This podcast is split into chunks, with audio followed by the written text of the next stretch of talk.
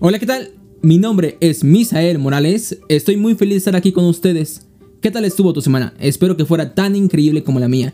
Aunque hacer el podcast y los videos se está complicando un poco por la escuela. Además, un examen muy importante que debo realizar. Siempre encuentro por lo menos un momento del día para escribir un guion o grabar algo para ti. La verdad es que en este momento es cuando me siento un poco más tranquilo, más relajado. Pero bueno, al punto que me he desviado un poco. Bienvenido una semana más, bienvenido al episodio número 20, donde como siempre te daré las noticias más destacadas de la última semana. Y para la primera noticia, que por cierto tal vez sea la más importante de hoy, mañana tendrás disponible un nuevo video en el canal, en mi canal de YouTube, te dejaré el link en la descripción de este episodio junto con mi Instagram para que estés al tanto de mi canal o mi cuenta personal para que veas un contenido un poco más, pues, pues personal, ¿no? si gustas, podemos charlar un ratito. Quisiera contarles un poco más sobre el video, pero mejor vayan a verlo. Espero que les guste tanto como a mí. Ahora sí, ya entrando en tema, como les mencioné en el podcast pasado, Motorola ha presentado un nuevo dispositivo esta semana. Así que si eres fan de la marca o estás buscando un nuevo teléfono, esta noticia te interesará. El dispositivo que se presentó fue el Motorola Edge S. Tiene una pantalla IPS de 6.7 pulgadas, resolución Full HD, tasa de refresco de 90 Hz y es compatible con HDR. Para el procesador tenemos el nuevo Snapdragon 870 para la memoria RAM tenemos 6 u 8 GB LPDDR5X, que es de las más rápidas. Para el almacenamiento contamos con 128 o 256 UFS 3.1, que igual es el tipo de memoria más rápido que hay. Para el apartado fotográfico contamos con una cámara principal de 64 megapíxeles, un ultra wide de 16 megapíxeles, Mm, sobre las otras dos cámaras no estoy muy seguro, pero uno es un, un detector de profundidad, ¿vale? Para las cámaras frontales, que sí tenemos dos, contamos con un lente principal de 16 megapíxeles, un ultra wide de 8 megapíxeles, la batería también de este equipo es bastante buena, 5000 mAh con carga rápida de 20 watts, el sistema operativo cuenta con, bueno, la versión más reciente de Android. Para la conectividad tenemos 5G, Wi-Fi 6, Bluetooth 5.1, Dual SIM y GPS. Finalmente, el precio de este dispositivo es de 254 euros o alrededor de los 6.250 pesos mexicanos para la versión más económica, que es la de 6 con 128, ¿vale? Bien, ¿qué te puedo decir sobre este dispositivo? La verdad es que el procesador es muy bueno para este precio. Mm, obviamente a México no va a llegar en 6.250, tienes que sumarle los impuestos. Pero aún así yo creo que en 10.000 pesos el Snapdragon 870 es un gran procesador. La memoria RAM creo que es suficiente.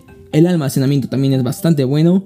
La cámara aquí sí habrá que ver porque a pesar de que son 64 megapíxeles y tendrás toda la resolución que puedas querer, hay que ver porque lleva procesamientos detrás que no sabemos aún si es una buena o mala cámara. La batería creo que queda perfecta, no creo que haya alguien que sufra con 5000 mAh. La carga rápida sí puede ser un problemita, esa carga de 20 watts. Mm, sí se puede tardar bastante en cargar este equipo. En conectividad estamos completos, tenemos de todo.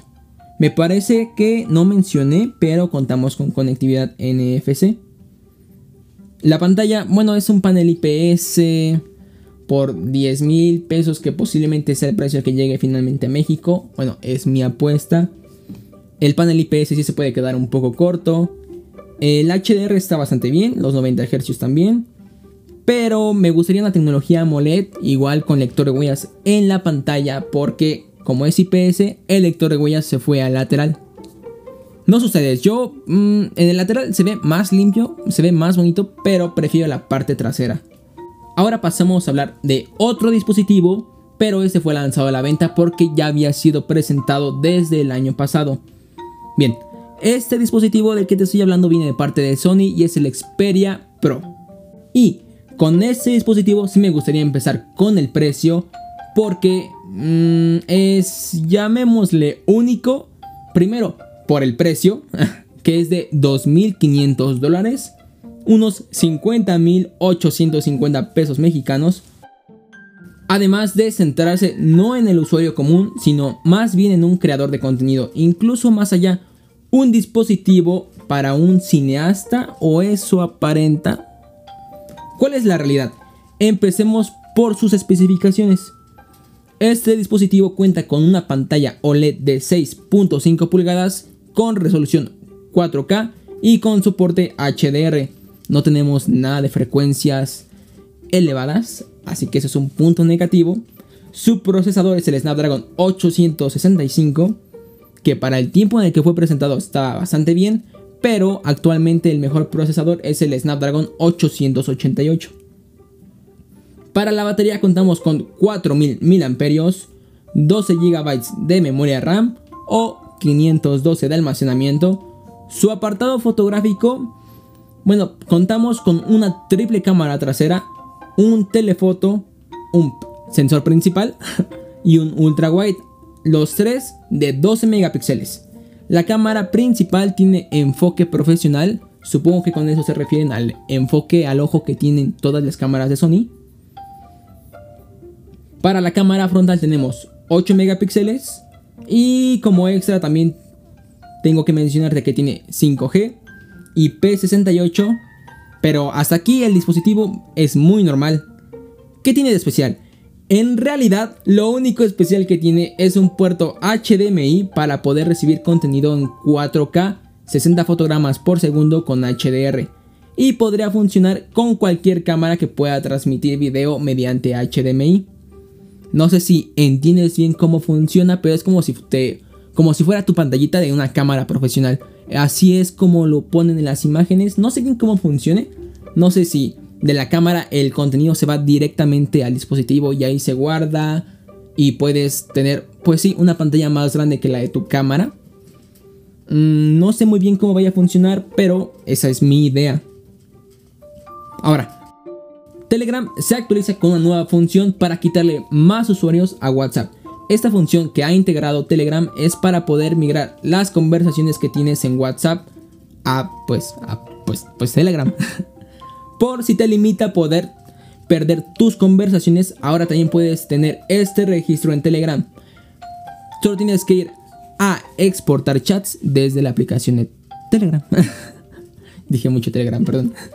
Hablando de WhatsApp, Facebook está preparando una actualización para WhatsApp Web, pues ahora también incluirá medidas de seguridad como reconocimiento facial o escáner de huellas para poder acceder al sitio de escritorio pues mucho más fácil, mucho más seguro.